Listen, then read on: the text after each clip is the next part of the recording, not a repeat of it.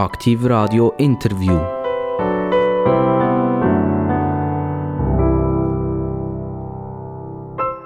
Interview Aktiv Radio. Äh, es ist immer ein interessanter Gast oder mehrere interessante Gäste bei mir. Und heute darf ich wieder mal jemanden aus der Industrie, jemanden, der mit Handel und Produktion zu tun hat, begrüßen. Und das liegt Aktiv Radio und sicher allen Hörern draussen ganz, ganz stark am Herzen. Umso mehr, dass wir ja wirklich wieder, also ich sagen, fast permanent in einer Umwälzung sind. Äh, e-, egal, ob das Zulieferung ist, ob das äh, äh monetäre Fragen sind etc. Also Unternehmer, die halten mehr mit unserer Politik und alles, was so auf unserem Globus wir Menschen produzieren und machen, auf Trab. Und so einer, der auf Trab gehalten wird, das ist der Thomas Vogt. Der Thomas Vogt ist äh, der Repräsentant und auch der Eigentümer von der Firma Vogt AG. Und jetzt werden ganz viele sagen, äh, wer ist das und was geht es dort überhaupt? Und das werden wir jetzt ein bisschen näher anschauen. Ich begrüße ganz, ganz herzlich den Thomas Vogt. Guten Morgen. Thomas Vogt, woher seid ihr heute Morgen hierher ins Studio gekommen, nach Zuchwil? Ich hatte heute Morgen einen ganz kurzen Weg, weil ich in Zuchwil übernachtet Ich habe gestern Abend noch einen Militärkollegen getroffen. Wir sind zusammen kurz Nachtessen. Und weil ich heute Morgen noch ein Teams-Meeting hatte, das ich auf unterwegs nicht machen konnte, habe ich mich entschieden, gerade dort zu schlafen. Ich so fünf Minuten. Das heisst also, die dürfen die ganzen kulturellen Situationen und Möglichkeiten von Zuchwil genießen. Ganz genau. Habt ihr auch in Zuchwils nachgegessen? Haben wir ja. Wo, wo seid ihr gesehen? Im Martinshof. Im Martinshof. Und dort habt ihr auch gerade übernachtet? So ist es. Also ist perfekt. Da habt ihr ja fast können zu Fuß übergumpen hierher. Das heisst, äh, die hat gar nicht so wahnsinnig früh aufstehen. Aber das ist ja nicht der normale Weg, oder? Was wäre der normale Weg gewesen, wenn jetzt halt nicht der Kollege, der Militärkollege da gewesen wäre und nicht wäre, zu Nachtessen. Genau. Der normale Weg ist von Lostorf, vom unteren Dorfteil, äh, so ein bisschen Sport abrollen, Richtung Osten, Richtung Stüslingen. Und äh, wir haben ein, unser Verwaltungsgebäude oder unsere Verwaltung ist dort an der Duschlettenstrasse. Und in Lostorf selber haben wir verschiedene Standorte. Also ich kann nicht nur nach Osten rollen, sondern auch noch nach Süden oder noch ein weiter nach Süden.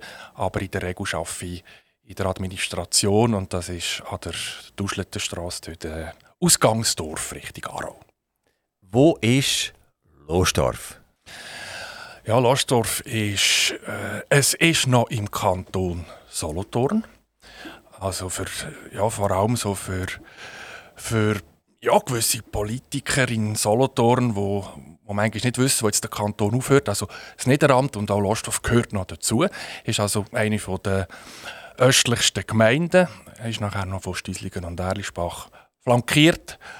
Aber es ist der Zipfel, der österreichische Zipfel vom Niederamt und natürlich eines der schönsten Wohngebiete, die wir haben im Kanton Solothurn am Jura-Südfuss. Wie, wie seid ihr orientiert? Also wenn jetzt per Zufall etwas in Losdorf nicht gibt, ihr müsst ein bisschen in eine größere Agglomeration gehen. Woher ist man orientiert in Losdorf?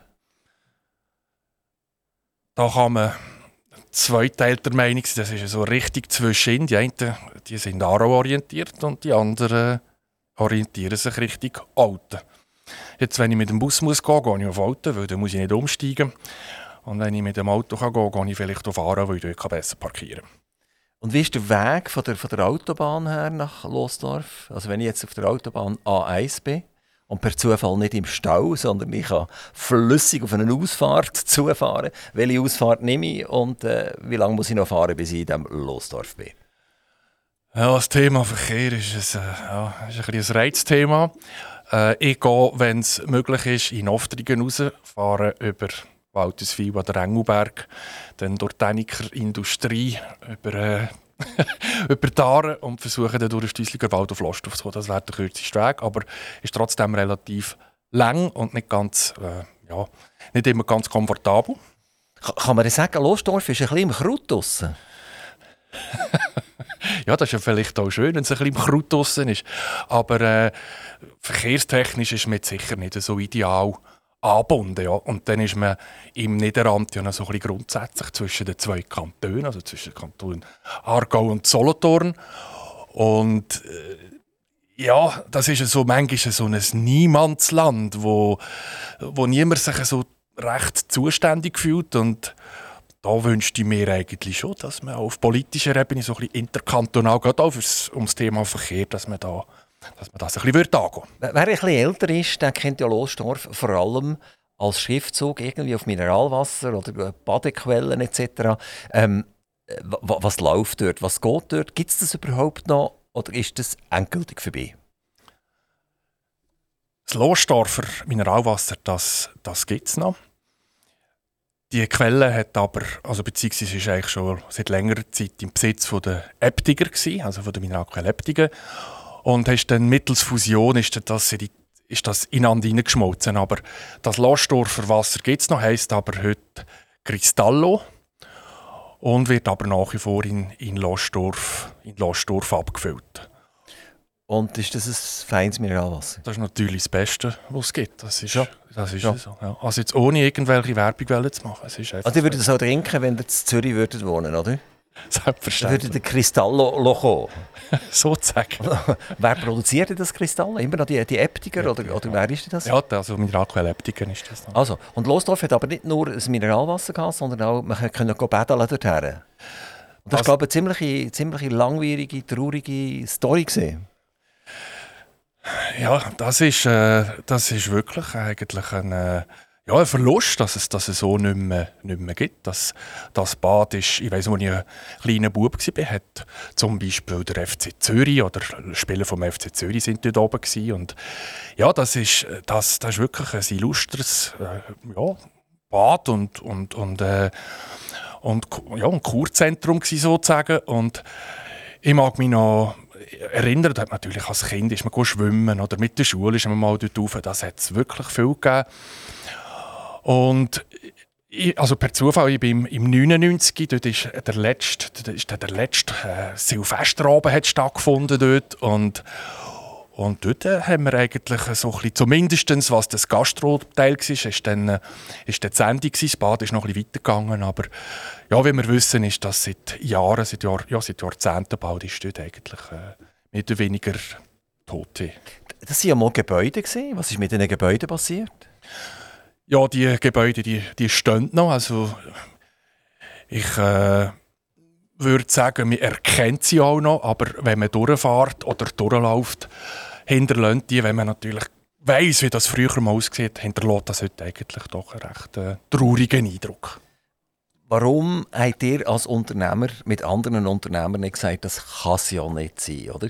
Dass so ein renommierter, wichtiger Punkt von einer geografischen Situation dermaßen vernachlässigt wird. Ich glaube, es waren noch Konkursverfahren. Gewesen. Da wisst ihr, wisst ihr sicher besser Bescheid. Warum hat man das so verrotten und hat 20 Jahre lang, wie ihr jetzt gesagt habt, eigentlich nichts mehr Gescheites daraus gemacht? Warum hat man das verrotten? Das ist wahrscheinlich aus dem einfachen Grund passiert, dass Leute, die, ja, die dort etwas machen wollen und Leute, die vielleicht etwas zu sagen hatten, dass die sich nicht einig geworden sind. Und wenn sich Parteien nicht einig werden, dann wissen wir, dann, äh, ja, dann, dann, wird das blockiert. Warum hat man nichts gemacht? Als erstes möchte ich hier sagen, also der, der, der Gastro- oder der Thermalbadbereich ist jetzt sicher nicht meine, mein Kerngebiet. Und vor ich sage jetzt auch, wenn man sich jetzt gesagt hat, da wollen wir mit anderen Unternehmen zusammen etwas machen, also da wäre ich, da wäre ich sowieso sehr skeptisch gewesen. Und wa warum? Weil du gesagt das ist vorbei, das ist erledigt, das kann man gar nicht mehr aufbauen. Ihr denkt, ihr denkt, ihr denkt. Ja. Die denken immer noch. also, dann muss ich die Frage zurückziehen, oder? Also, auf jeden Fall ist das, wenn man kann sagen, ist ein kleiner Schandfleck für Losdorf. Eigentlich schon, ja. Ich sage das nicht gerne, aber es ist eigentlich es ist schade, ja. Müssen wir die Gebäude abreißen und einfach grüne Wiese machen, Kühe her tun? Was wäre die Lösung im Moment? abreißen. Ich weiß nicht, ob das, ob, das, ob das die Lösung ist, aber sicher könnte man das an einer, an einer Nutzung zuführen, wo eigentlich auch gute Ideen und Projekte da wären. Aber wie gesagt, man muss sich zuerst einig sein und äh, solange als das nicht der Fall ist, befürchte ich, dass dort auch nichts wird passieren. Also, die sind ja nicht als Mineralwasserspezialist hier und auch nicht als Badmeister, sondern sind hier, weil ihr eine eigene Firma heisst. Und die heisst auch so, wie ihr selber heisst, Vogt. Die machen die Verbindungstechnik, die haben den Slogan Creating Connections. Und ähm, jetzt können wir ein bisschen auf die Familie Vogt sprechen. Die Firma hat äh, 60-jährige Bestehen dürfen feiern und ich nehme ja nicht an, dass ihr bereits 60 Jahre dabei seid. Wenn ich euch anschaue, ist das vermutlich gar nicht möglich. Also ist da irgendjemand anders schuld, dass es die Firma Vogt gegeben hat. Genau.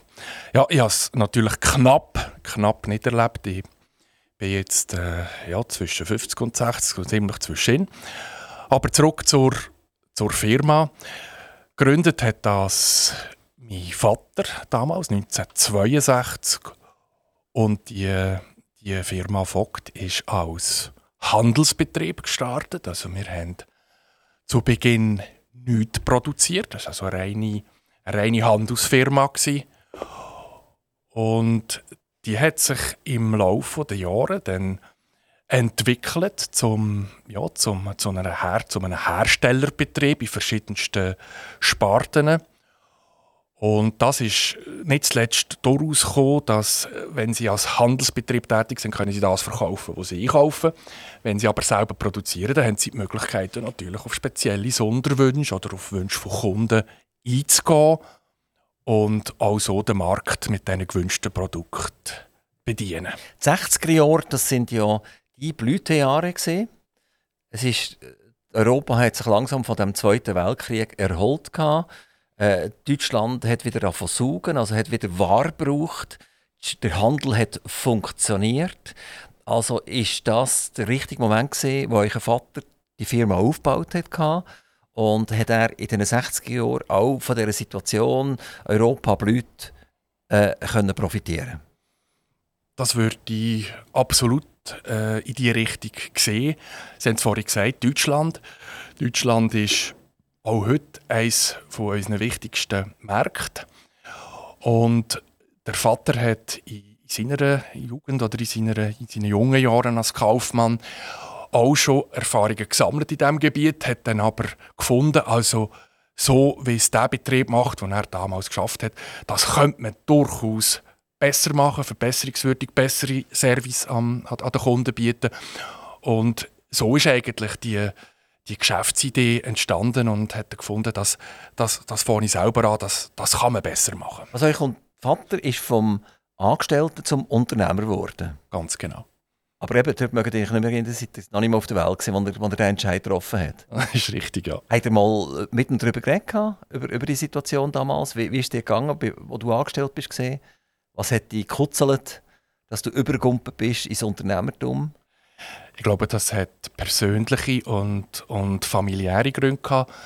Der Vater ist in sehr bescheidenen Verhältnissen aufgewachsen und ja, aus seinen Schilderungen ist, ist, äh, ist eigentlich das Geld immer ein bisschen knapp gewesen. Und da bin ich überzeugt, dass er sich auf die Fahne geschrieben hat, dass so so ein Leben, dass ich jetzt immer Ende Monat muss zusammenkratzen muss, dass es noch für, eine, für ein Stück Fleisch oder für ein Brot lenkt. So will ich nicht leben. Und ich glaube, das war ein ganz grosser Antrieb für ihn, äh, ja, sein Leben so zu gestalten, dass er, dass er selber kann bestimmen kann, aber auch, aber auch ein Auskommen hat, wo, ja, wo man sich nicht diese Sorgen muss machen muss. Sie hat gesagt, in ärmlichen Verhältnissen aufgewachsen. Was hat der Großvater gemacht? Der Großvater, der Franz, der hat gut Klavier gespielt, ist aber äh, ein Schichtarbeiter in der Kartonfabrik Niedergösgen. Also heute heisst sie ja anders, aber er ist dort lang, äh, lang tätig und, und die Großmutter hat bei der Balli irgendetwas gemacht und ja, sie hat zu Fuß meistens durchs Niederamt auf das Schöne wird oder auf das Niedergös gepilgert. Ja, man kann sich das eigentlich gar nicht vorstellen. Also die hatten eigentlich selber noch einen Bezug zum, zum klassischen Volk? Ihr seid zwar heute Unternehmer, aber ihr habt einen Bezug und ist das für euch heute immer noch prägend? Ist der klassische Arbeiter für euch immer noch ein Bezugspunkt? Ja, absolut, weil der, der Arbeiter oder, der, der, oder auch die Mitarbeitenden, das sind ja am Schluss die Leute, das, ja, die machen ja die Firma am Schluss erfolgreich und das, das muss es ja jemand auch noch machen. Und der Unternehmenserfolg hängt, hängt zu einem sehr grossen Teil von der, von der Mitarbeitenden ab. Und ich glaube, und auch der Bezug zu haben zu, zu, zu den Leuten und, und zu der Belegschaft, ich glaube, das ist also für, für jemanden, wo, wo das Geschäft gerne macht oder überhaupt kein Geschäft, der muss halt die Leute gerne haben. Also ohne geht es gar nicht. Habt ihr auch mal schon eine Situation gehabt, wo eure Firma kein Geld verdient hat? Wo ihr müssen privates Geld nachwerfen damit ihr keine Leute habt müssen entlassen damit die Mitarbeiter ihren Lohn hatten, damit keine Katastrophe eingetreten ist? In so einer Situation sind wir bis jetzt zum Glück nicht. Wir haben auf sicher immer einen grossen einen grossen Fokus auf die Liquidität. Ich denke, eine Liquidität ist einfach für eine Firma, gerade jetzt in diesen kritischen Phasen, die wir jetzt auch in den letzten zwei, drei Jahren erlebt haben, enorm wichtig, dass man die Liquidität hat und nicht gerade einfach so mit dem Nötigsten und mit dem Möglichsten schafft, weil das hilft einem dann eben genau in, in, in schlechten Situationen auch über, über die Runde hineinzukommen. Aber wir haben sicher auch in den letzten Jahren gerade, und, äh, und das ist jetzt ein bisschen währungsbedingt, wenn ich da schnell den, den Ausflug machen dass, dass die, die Erträge, die eigentlich eine Firma muss generieren muss, wieder zum Investieren, da haben wir eigentlich müssen, ja, bei dem muss schon sagen, wir haben recht unten durch müssen, aber privat jetzt etwas einschießen, das ist nicht nötig, bis jetzt nicht notwendig. Die, die betreiben Verbindungstechnik. So, jetzt ich verstehe nicht, was Verbindungstechnik ist und unsere Zuhörer verstehen auch nur wenige ganz genau, was das ist. Könnt ihr uns in ein paar Worten sagen, was ihr eigentlich überhaupt macht? Verbindungstechnik, es ist es, wie gesagt habt, Creating Connection, also wir schaffen Verbindungen und unser Unternehmen stellt in erster Linie Kontaktteile her, kleine Kontaktteile, Kontaktteile für Kabel, Kontaktteile für Leiterplatten, Kontaktteile für Sensoren, also aller möglichen Teile von, von Verbindungselementen, von ganz kleinen. Sachen, die gesteckt werden oder Sachen, die gelötet werden? Oder wie muss ich mir das vorstellen? Beides. Da gibt's, das, das gibt das Stecken, das Löten, das, es gibt SMT, das ist, also das ist nur noch auf, auf der Oberfläche löten. Es gibt, es gibt Krimpen, es gibt heute äh, unterschiedlichste Methoden von, von Verbindungen, auch mechanische Verbindungen. Aber im, im, im, im Hauptteil sind die äh, Kontaktteile, die wir herstellen, wirklich, da, da fließt ein, ein gewisser Strom durch. Also ist, ist, oder ein Signal, was auch immer. Äh, könnt ihr uns ein Beispiel machen? Ein verständliches Beispiel, wo etwas äh, im Alltag innen von euch zu erwarten ist oder drinnen ist? In einem Toaster oder in einem Auto? Oder, oder wo finde ich die Fogteile? Das ist genau so, das ist eine super Frage, weil das ist ein bisschen unser Thema, wo ähm, unsere Teile sieht man nicht. Das heisst, die sind, das ist vielleicht von einem Batteriekontakt auf einen Sensor geht ein Verbindungsteil, das vielleicht auf der einen Seite gelötet ist, auf der anderen Seite krimpelt. Also zum Beispiel klassische Kabelschuhe kann das sein oder eine Flachsteckhülse, sage ich jetzt mal, wenn man das so darf sagen.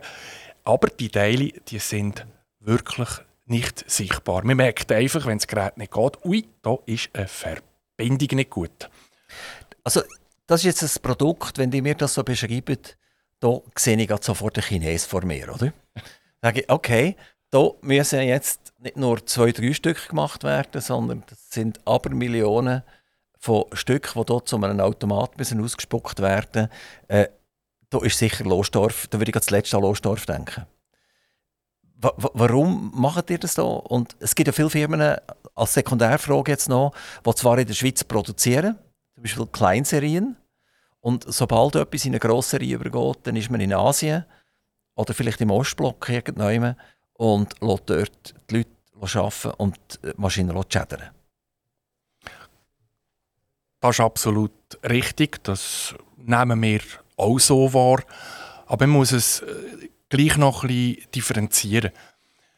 Auf der einen Seite gibt es das Standard, das Massenprodukt, das Sie gesagt haben. Das ist richtig, von denen gibt es nicht wenig. Aber auch dort, auch bei einem Massenprodukt, das hat eine gewisse Qualitätsanmutung, einmal gewisse Produkte, einmal für gewisse Industrien, auch in Europa, wo es Kunden gibt, die ganz klar sich auch committen, wir wollen in Europa kaufen. Wenn ich eins zu eins würde jetzt äh, nur auf den Preis schauen, dann ist klar, wir können mit China nicht mithalten. Da können wir nicht konkurrieren. Aber auch gerade jetzt die letzte Zeit hat gezeigt, wenn der Lieferant nöch ist und er kann liefern, ist, äh, kann das auch einen grossen Vorteil haben. Für das andere Produkt, das wir haben, nämlich die Speziallösungen, da, da sind, das sind schon die komplexere Komponenten, die man fertigt. Und dort ist der Kunde eigentlich noch weniger bereit, das von irgendwo neuem herzubeziehen. Weil er zuletzt ja nicht bei uns alles aus einer Hand überkommt. Also das wird entwickelt, das wird konstruiert, das wird hergestellt und da werden auch die Werkzeuge und die Vorrichtungen gemacht. Also es ist wirklich alles aus einer Hand. Und da überlegt sich der Kunde wirklich zweimal, was jetzt das in China kaufen. Aber ihr seid auch für die Massenfertigung nicht auf China gegangen? Ja. Sondern ihr seid 100% Losdorfer? Wir sind 100% Losdorfer. Wir haben in, in Meinisberg, das ist Kanton Bern, das ist zwischen Grenchen und Biel, haben wir noch einen Standsbetrieb. Und der gehört zum, ja, zu der Firmengruppe auch dazu. Es ist zwar eine eigenständige Firma, aber wir haben dort ein sehr enges Lieferanten-Kundenverhältnis. Und äh, ja, gehört eigentlich so fast ein bisschen die Vogtgruppe rein. Verbindungstechnik, das sagt das Wort ja schon, es ist Technik. Wie hat der Thomas Vogt seine Schulzeiten so gemacht? Ist er ein guter Schüler gewesen? Hat er eine Lehre gemacht? Ist er ein Studium gemacht? Wieso ist der Thomas Vogt überhaupt prädestiniert, das Familienunternehmen in die Zukunft zu führen? Fangen wir an. Wo hat die Schule stattgefunden? Wie ist die Schule gegangen? Aufgewachsen bin ich in Lostorf und bin dort auch in der Primarschule. Und in dieser Zeit ist glaube die Schule noch im Frühling losgegangen. Und ich glaube, der kleine Thomas, der ist, der ist nicht auf den Kopf gefallen und sie haben ihn dann auf jeden Fall ein Jahr früher in die Schule geschickt. Ich glaube, im Nachhinein ist das glaube nicht so gut gewesen. Ich war ein guter Schüler in der Primarschule und dann auch in der Bezirksschule. Und ja, was macht man als guter Bezirksschüler? Ja, der nicht weißt, was machst, dann gehst du an die Kante. Das We Olten, oder wo seid ihr? Olten, ja. ja. Hätte nicht nach Solothurn dürfen. Ist schöne Solothurn. Hätte nach Olten müssen. genau. so ist es. Aber äh, das, äh, ja, das ist dann halt einfach Olten gewesen und äh, der, der, der Weg dorthin ist eigentlich, das ist relativ gut gegangen. Also, er hat nachher eine Oltener Matur gemacht? Nein.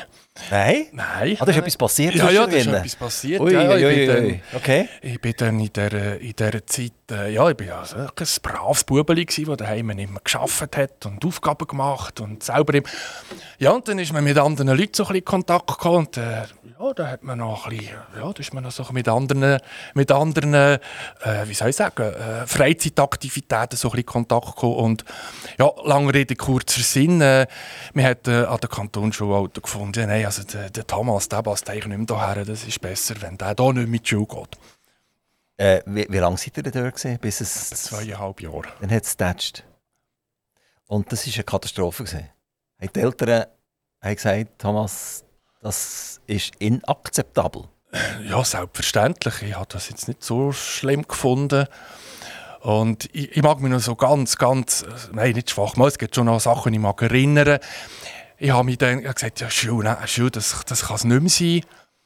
Und ich habe mich dann, ich weiß noch, bei der SBB beworben, die haben noch Elektromechaniker ausgebildet und die hätten dort eigentlich auch sofort können anfangen aber das ist vielleicht gleich so ein bisschen der, ähm, möglicherweise der Vater im Fall, ja, wir könnten doch da noch, wir könnten jetzt ja gleich da die Mittelschule fertig machen und, äh, und ich bin dann äh, in Kanton St. Gallen und habe dann eigentlich die, äh, den Mittelschulabschluss fertig gemacht. Aber jetzt heisst das, das war eine Privatschule. Gewesen. Privatschule muss man zahlen. Nachher der Vater ist ja in, in Umständen aufgewachsen, die nicht so wohlhabend waren. Und jetzt plötzlich hat der Bürstel von Geld gekostet. Ist das nicht das Thema gewesen? Ja, jetzt wird es langsam ein bisschen persönlich. Ich glaube, der, der, äh, der Vater der hat wahrscheinlich schon von früher darauf gesetzt, dass der mal der Älteste, der macht das mal. Und ich habe da auch in der Jugendzeit wahrscheinlich gegenüber meinen zwei Geschwistern immer so ein bisschen Privilegien gehabt. Und äh, ich habe zwar mit meinen, mit meinen Geschwistern ein, ein gutes Verhältnis, aber da ist schon, vor allem in dieser Jugendzeit, da hat das, ich glaube, das haben sie mir und ihm schon übergenommen, dass, dass er da eigentlich schon von früher gesagt hat, der macht das. Und dann ist er aber bereit zu investieren. Und es hat sich ja gelohnt, letztendlich. Ja, ja, dort einen guten Abschluss gemacht. Ja, das ist ja vom Programm her nicht anders als in einer öffentlichen Schule. Und, äh, wie, wie, ist es nachher weitergegangen, nachdem er das St. Gallen-Diplom in den Finger hatte? Ja, da, da, ich, da bin ich zurückgekommen und habe als Nicht-Banker bei der Solothurner Kantonalbank äh, angehört in also, Schönenwirt. Das ist die Matur, die er gemacht hat dann, Was hat er für einen Abschluss Nein, gemacht in Handelsmittelschule. Eine Handelsmittelschule, genau. okay, genau. Und dann seid ihr zu einer Bank? Genau. Und das war eine sehr interessante Zeit, weil da ist so ein die, die ganzen Börsengeschichten sind aktuell geworden oder, äh, oder, äh, oder ein Sofex oder einfach, es war wirklich eine, so eine Goldgräberstimmung. Habe den ersten Crash miterlebt dort, im 86, was ich gesagt, mal, glaube 86. Und das hat mich natürlich auch, auch geprägt. Und ja, nach der Bankenzeit, also beziehungsweise nachdem ich ein Zeit gearbeitet habe, ist ja, die jungen Schweizer, die müssen ja ins ich darf ja etwas Militär.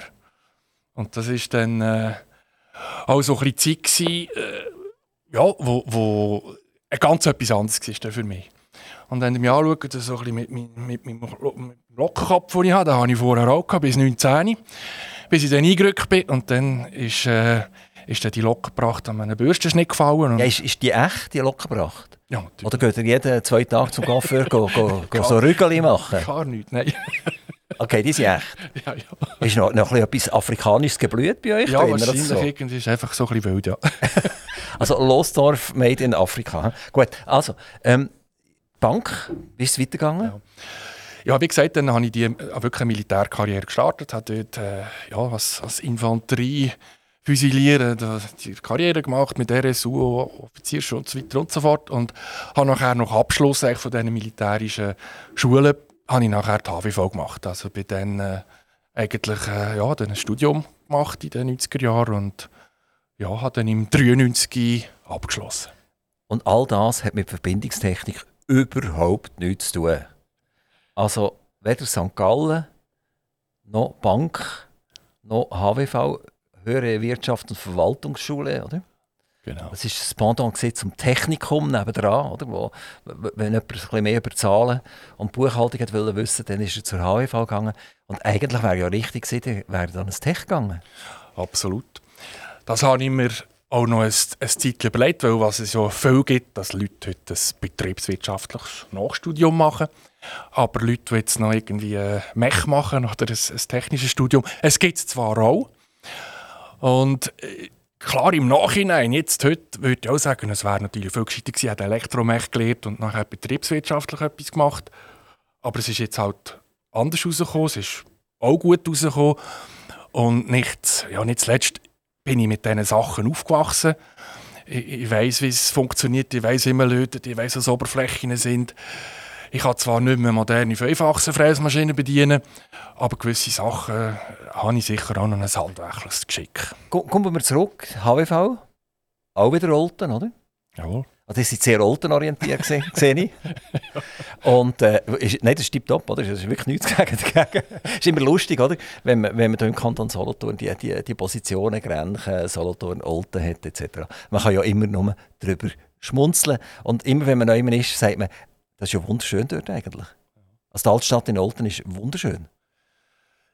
Ich glaube, es wird schon unterschätzt. Aber Olten tut sich auch schwer, sich irgendwie wirklich äh, einmal ein bisschen hervorzutun. Also da könnte man ja wirklich ganz viele Beispiele aufzählen.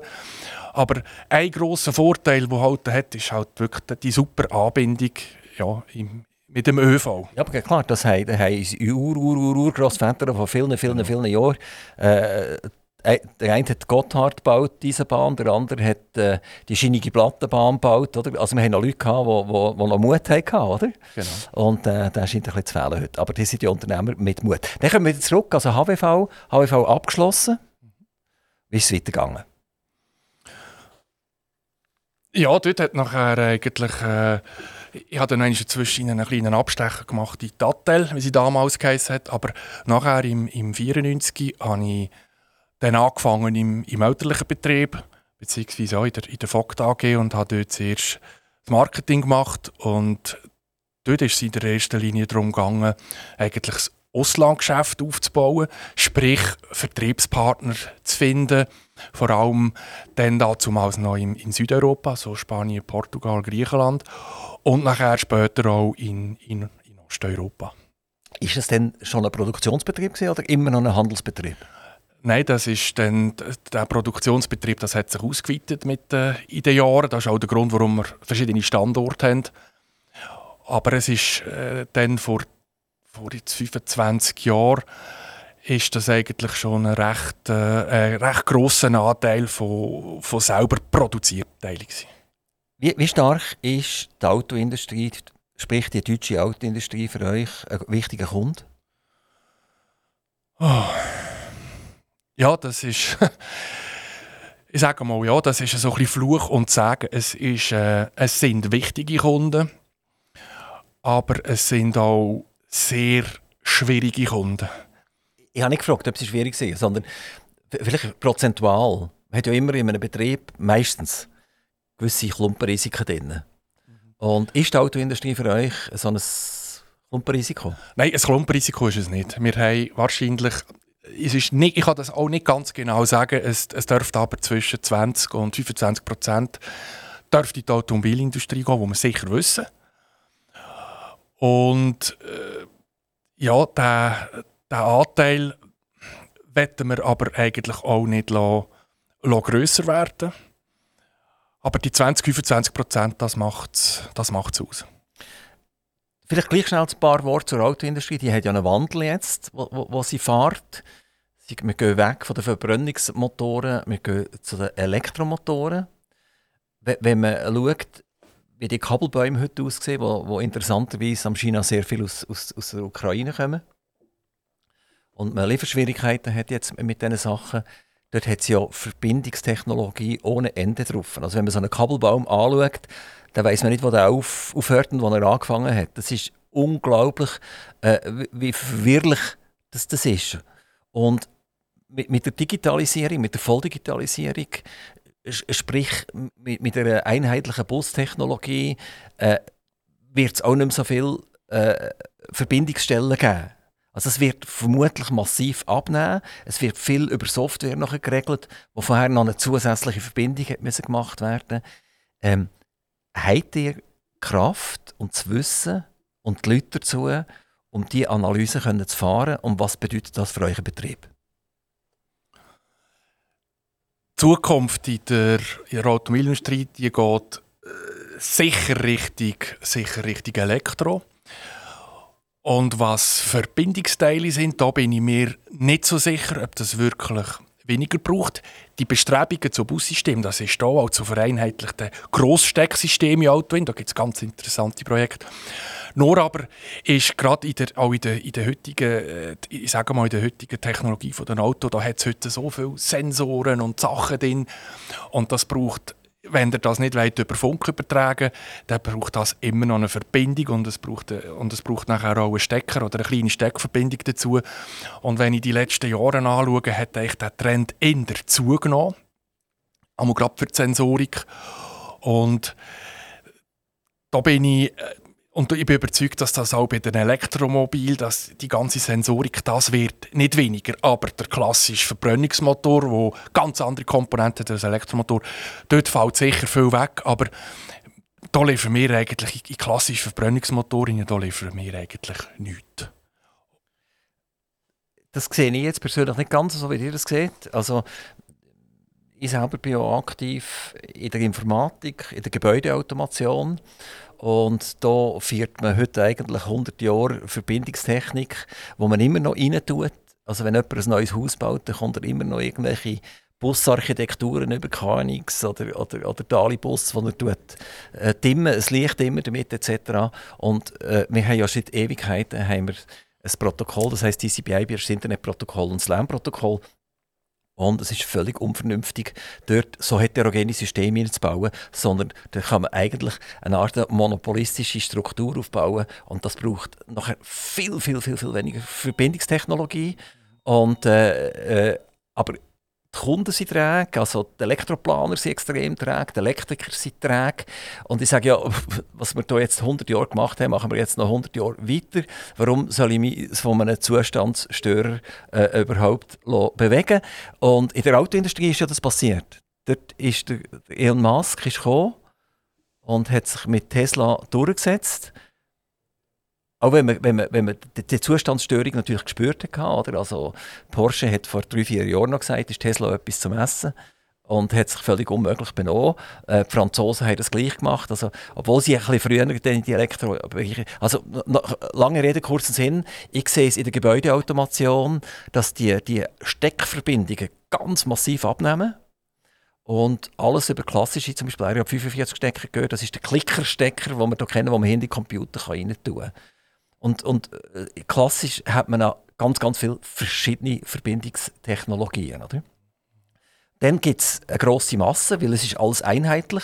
Es ist der einheitliche Stecker und das einheitliche Döseli. Und dann sind wir nachher vielleicht nicht bei, bei, bei Millionen Produktionen, sondern vielleicht bei Milliardenstück. Und dann sind wir vermutlich wieder halt gleich in Asien. Also meine Frage noch einmal zurück, um, um das ein bisschen nachzuverdeutlichen. Die hat keine Ehrfurcht jetzt vor dieser Situation, dass das euch könnte treffen dass ihr plötzlich merkt, äh, wir sind ein bisschen auf dem falschen Pferd?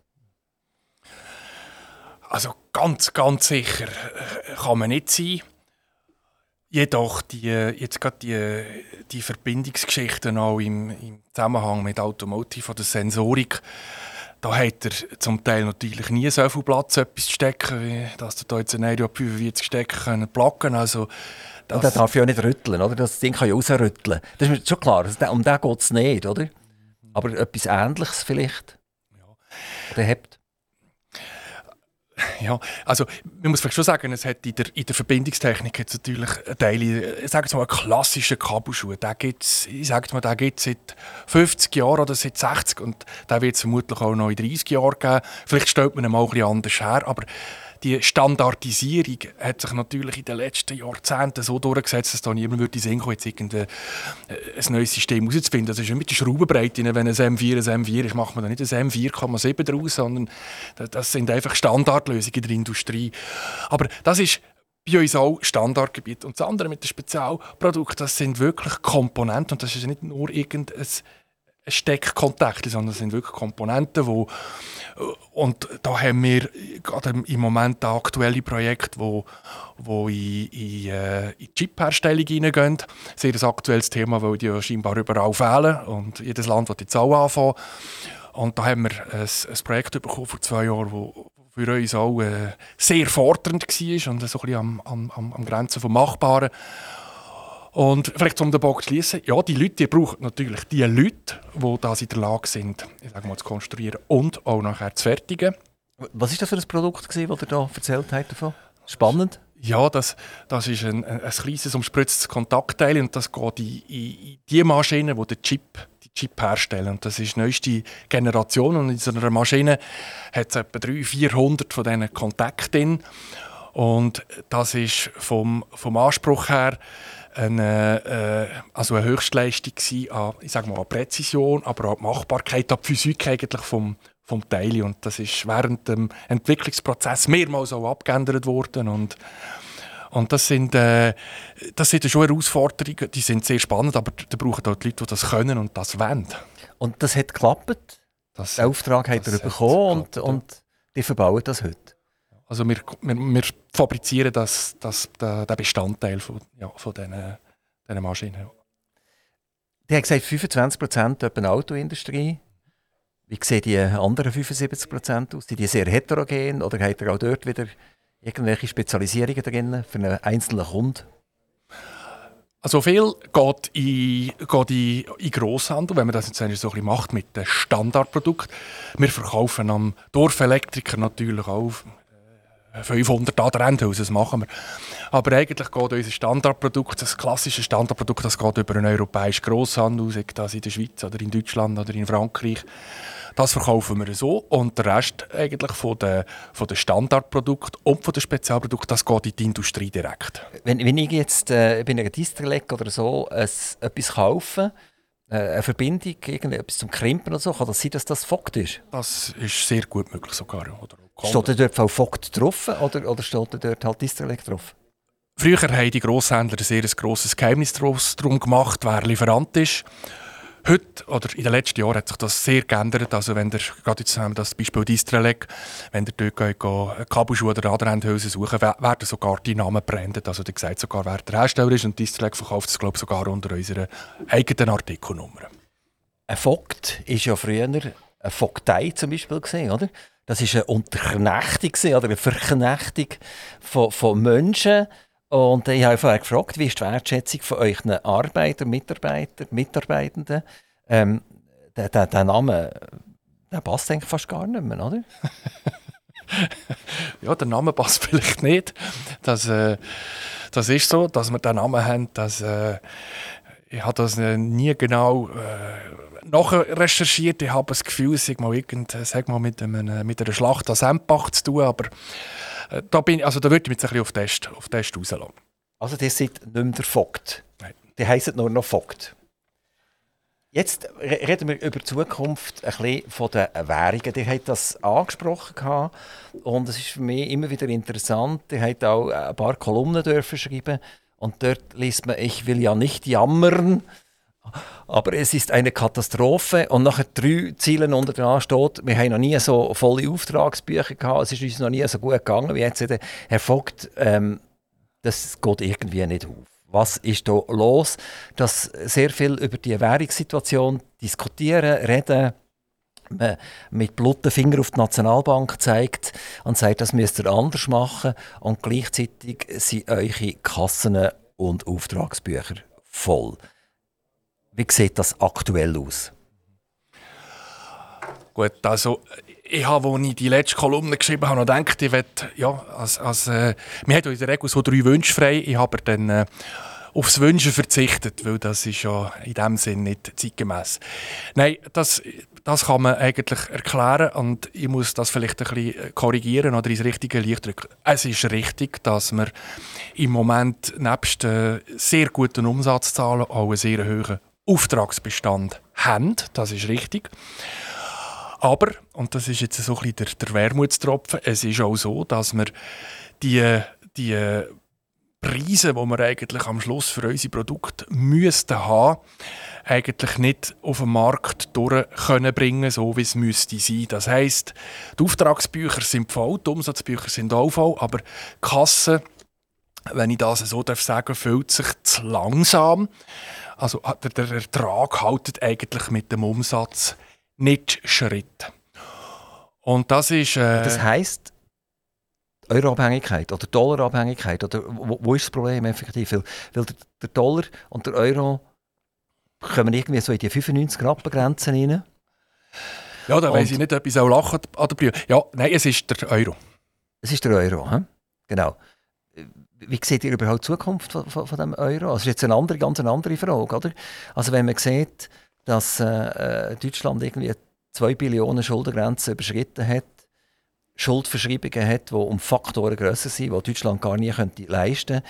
Italien vor kurzem wieder 200 Milliarden bekommen Einfach so, oder? Man sagt schon, sie zahlen es zurück, aber jetzt können sie es nicht zurückzahlen, die Zinsen gehen ein bisschen rauf. Und dann sagt die EZB, ja, jetzt tun wir eine Art eine schizophrene Situation machen, wo wir, wo wir auf der einen Seite haben wir die Länder, die müssen ein bisschen verbilligt sich können refinanzieren und dann haben wir den Bürger, den armen, armen, armen Bürger, wo wir es voll durchziehen können, oder? Und dann nehmen wir das Geld zum Sack aus. Also, ich, ich schaue mit Schrecken, mit Schrecken schaue ich auf das Europa über und den Euro über. Und was ja auch gerade kürzlich jetzt passiert ist, dass glaub, Amerika wieder das Exportland Nummer eins von der Schweiz ist. Also der Dollar genauso wichtig wie, wie, wie, wie, der Euro. Und ähm, müssen wir nicht eigentlich klar kommen mit dem, dass wir sagen, die betreiben eine Schindluderei-Politik und da kann ja auch die Schweizer Nationalbank nichts dagegen machen und vielleicht setzt sie auch gar nichts dagegen machen, sondern letztendlich müssen wir halt uns schauen, dass das, was bei uns gesund ist, auch gesund bleibt und wir nicht das irgendwie auf einen Haufen werfen, wo viel Schlechtes schon drinnen ist. Also auf Entscheiden von der EZB oder vom FED oder von der Nationalbank haben wir, ah nee, oder haben wir keinen Einfluss. Und das ist eigentlich auch richtig. Nur was jetzt abgeht in Deutschland oder auch in Amerika, die sind sicher in einer Dilemma-Situation zwischen Teuerungsbekämpfung und, und äh, die Wirtschaft nicht abwürgen. Äh, die Nationalbank hat äh, relativ prompt reagiert, was letztes das vorletzte Mal das FED Zinsen angehoben hat. Wir sind jetzt bei Null. Ich finde das okay. Es hat natürlich am Franken nicht geholfen. Aber es ist Mal, es hat dem Franken geholfen. Ja, also, ja ich meine, und, und wie hat es geholfen? Eben, also ich meine natürlich im, im, im, negativen Sinn, dass der Franken noch stärker geworden ist. Das, also das sieht nicht jeder negativ. Also die, die, so. die, als Exporteur sehen ist das negativ, oder? Ja, ja aber ich kann das durchaus positiv sehen. Wenn man günstiger im Ausland einkaufen kann nachher, oder im Ausland Ferien buchen, dann ist das, äh, das, ist das etwas eisend. Ja. Es, ist, es ist ja nicht nur Ferien. Und es ist ja nicht nur im Ausland einkaufen. Ausland einkaufen sehe ich immer äh, die Familie mit dem Einkaufskörbchen, wo, wo Eier und alles reinschmeißt und, und nachher wieder über Grenzen und sogar noch Mehrwertsteuer zugefordert. Um das geht es ja eigentlich gar nicht. Es geht darum, es geht um eine Haushaltspolitik von mehreren hundert Millionen Menschen, wo vermutlich im Eimer ist. Also wo, wo, wo ich, komme nochmal auf Italien zurück, oder? Wenn wir äh, äh, eine zweifache Schiene fahren, dass Italien, das so hoch verschuldet ist, um ihre Schulden überhaupt zu finanzieren, eine andere Preissituation bekommt, wie ein Bürger bekommt, dann muss man sagen, es ist sowieso eigentlich mehr oder weniger gelaufen. Also wie will man sich überhaupt noch über die Währung diskutieren und man muss es einfach hernehmen, wie es ist und mit dem leben. Jetzt ist einfach die Frage, nehmen wir an, der Euro geht auf 80 Rappen runter. Ähm, da tut einfach Preise massiv auf, das ist klar, oder? Also nicht aus Schweizer Franken, aber aus, aus Eurosicht. Ist euch ein Produkt immer noch da, weil ihr einfach so toll seid und eure Steckverbindungen so gut sind? Oder gibt es in Losdorf ein neues Bad Losdorf? ja, wer weiß. Nein, die Situation ist im Moment sicher auch so, dass in der Industrie gerade ist im Moment noch immer ist der Verkäufermarkt. Also wenn der in der Lage seid, zu liefern, gewisse Sachen, dann könnt ihr liefern. Und ich, ich sage jetzt mal, ich bin nie ein Fan von, von Sachen auslagern auf China, überhaupt grundsätzlich nicht auslagern, sondern eigentlich alles, was wichtig ist, selber zu machen. Das, das hat sich jetzt sicher bewährt, also sicher so in den letzten ein, zwei Jahren. Weil, ganz kurz gesagt, wenn wir das Material bekommen, dann können wir liefern. Und da haben wir Aber das ist natürlich eine Ausnahmesituation jetzt, oder? Ja. Also die wird sich hoffentlich wieder neutralisieren, weil das ist eine ganz ungute Situation, die ist inflationstreibend. Genau. Ganz massiv, weil, weil, weil, das ist mir schon klar, oder? Das sagt man bei der nächsten Bestellung, es ist ein bisschen teurer. Und wenn er immer noch bestellt, ist ja gut, oder? Und bei der nächsten Bestellung sagt man, jetzt soll ich noch, noch, noch einen drauf, wenn er immer noch bestellt, ist immer noch gut, oder? Das heißt, das ist extrem inflationstreibend.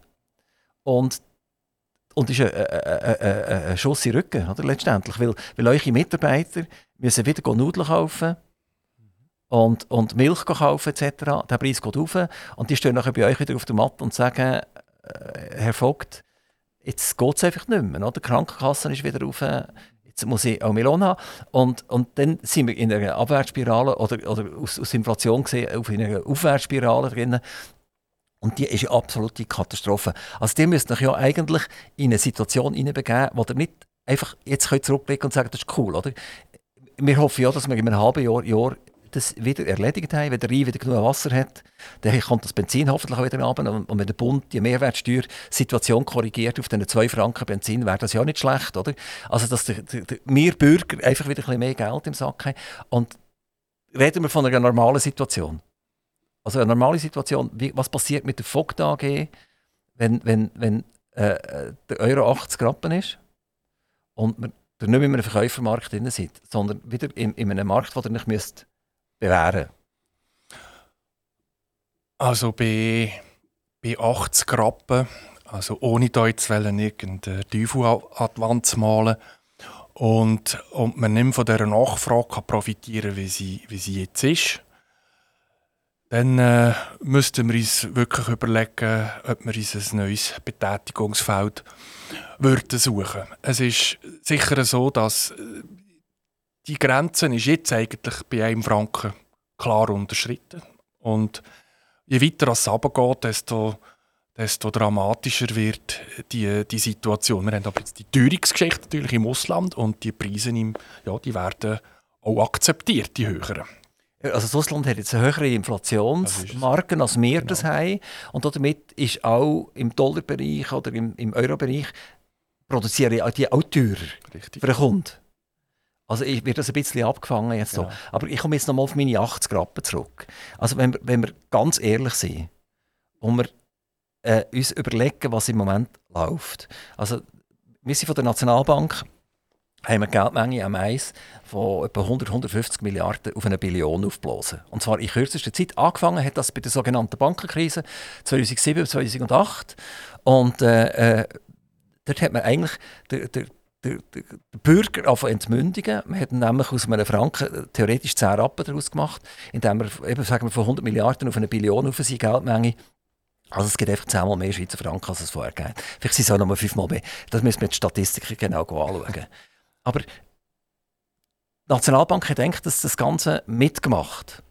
Also die Amerikaner haben Dollar gedruckt, die Europäer haben äh, Euro gedruckt und die Nationalbank hat, hat äh, Schweizer Franken. Was sie gescheiter gemacht hat, sie sind natürlich nachher europäische Titel gekauft, also sie haben einen Gegenwert gehabt, die anderen haben keinen Gegenwert gehabt. Und darum ist auch der Schweizer Franken so stark. Auch wenn sie jetzt 100 Milliarden verloren haben, äh, das klingt katastrophal, aber ist ja nicht so katastrophal, weil schlussendlich äh, immer noch ein Gegenwert vorhanden ist, im Gegensatz zu anderen. Also das heisst, der Schweizer Franken wird stärker werden, zwangsläufig. Es sei denn, die Europäer äh, folgen jetzt irgendwie einem ökonomischen Handbuch und sagen, wir sind vernünftig geworden. Wenn sie das nicht werden, dann wird der Schweizer Franken noch stärker werden. Es sei denn, die Schweizer voll wieder auf Geld drucken und machen wieder Negativzinsen. Also, also, das ist ein riesengroßes Dilemma. Ihr seid ein Exporteur. Wie viel Prozent geht die Export? Ja, das sind etwa 75. Also 75 Prozent ist abhängig von der, von der Fremdwährung, sei es der Dollar oder äh, sei es der Euro. Und ich, ich denke, die müssen euch jetzt schon, da müsst ihr euch ernsthaft Gedanken machen, äh, wie, wie das weitergeht.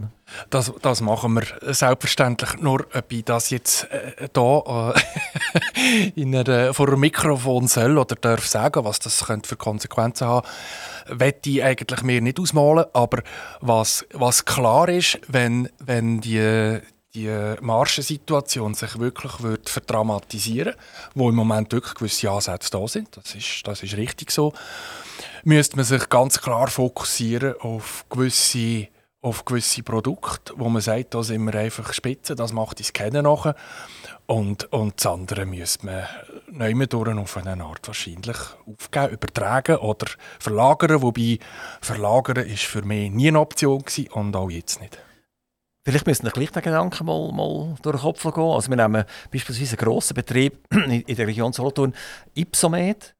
Und Ipsomed hat sich entschieden, äh, im Kanton Bern und im Kanton Solothurn äh, versuchen ihre Hauptsache herzustellen. Aber äh, man ist in die, in die ehemalige Osten von Deutschland gegangen, hat dort relativ gross gebaut und kann jetzt so ein bisschen jonglieren. Oder? Das heißt, also das Produkt müssen wir dort machen. Wie, wie lange das, das natürlich preisgünstig bleibt, dann ist die andere Frage. Oder ist gerade äh, Rumänien das Richtige oder, oder Bulgarien oder, oder Ungarn oder was auch immer. Wir haben das hier erlebt in, in, in Zuchwil. Also Bosch, Gentilla hat alles nach Ungarn ausgelagert, was wir hier hatten. Fast alles, sage ich jetzt mal, der Verkauf ist hier geblieben. Äh, aber was Produktion ist, ist, ist, ist äh, äh, weg. Und die haben den Entscheid vermutlich nicht bereut, sondern, sondern die sind heute wahrscheinlich froh, dass sie das gemacht haben. Oder? Also meine Frage ist, wäre es nicht gescheiter, die würden eine duale Strategie fahren und hätten äh, ein Werk im, im Ausland vielleicht nicht neu, was es wieder tätscht, oder? wo man es wieder muss abstellen muss äh, aber, aber wo so eine gewisse Rechtssicherheit herrscht und trotzdem man die Möglichkeit hätte, dass ihr im grossen weitermachen könnt und nicht müsst reduzieren eigentlich auf die Hochtechnologie, die ihr ja beherrscht, auf die Kleinserien.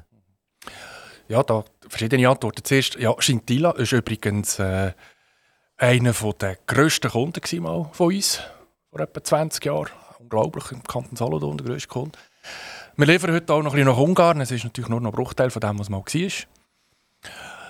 Und jetzt vielleicht zu dieser Dualstrategie. Wir sind grundsätzlich ein, ein, äh, gleich ein kleines Unternehmen. Wir sind etwa 120 Leute. Und wenn ich jetzt sage, ich, ich gehe mit einem Teil raus, dann ist das einfach zu wenig. Ich müsste, wenn schon, müssen wir mit der ganzen Produktion gehen. Und das sind verschiedene Produktionen. Das ist Stanzen, Kunstspritzen, Drahtverarbeitung, Rohrverarbeitung. Und ob ihr da gleichzeitig die Sachen könnt parallel an einem anderen Ort aufbauen das würde schwer in, also das, da zweifle ich schwer. Also das, das, ist, das ist so eigentlich in, in dem Sinne nicht mehr. Man sagt, man macht hier noch speziell und an einem anderen Ort den Standard. Nein, also das muss einem Standort, einem Standort bleiben. Und jetzt kommt vielleicht das, was ihr zuletzt gesagt habt, was in einem stabilen politischen Umfeld. Was wir im Moment feststellen, und das, das ist etwas, was ich schon lange so ein bisschen eigentlich hoffen und verfolge, dass eben auch grössere Firmen sagen, wir wollen wieder in sicheren Gefilden produzieren.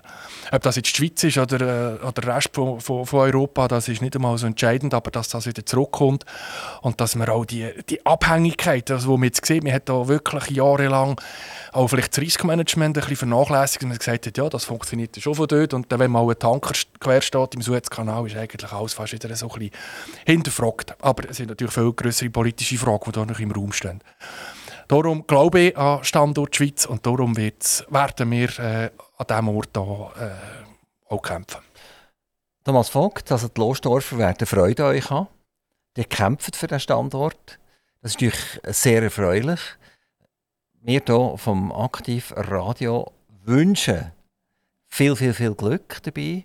Ähm, ich bin immer wieder begeistert, wenn wir es mit Unternehmern zu tun haben, wo, wo nicht nur reine Kopfentscheid machen, wo es vielleicht zwischendurch auch mal einen Bauchentscheid macht. Es kommt meistens eigentlich noch gut raus, wenn man so eine Art Mischung hat, weil zwischen dem Bauch und dem Kopf ist das Herz. Und das ist sehr erfreulich. Und das habe ich bei euch gespürt.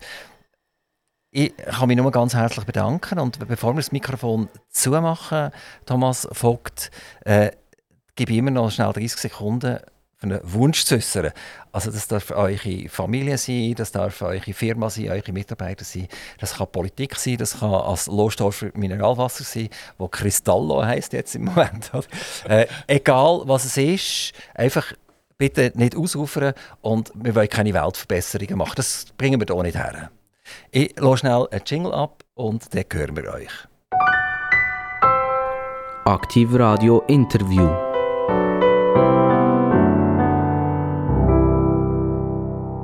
Thomas Vogt.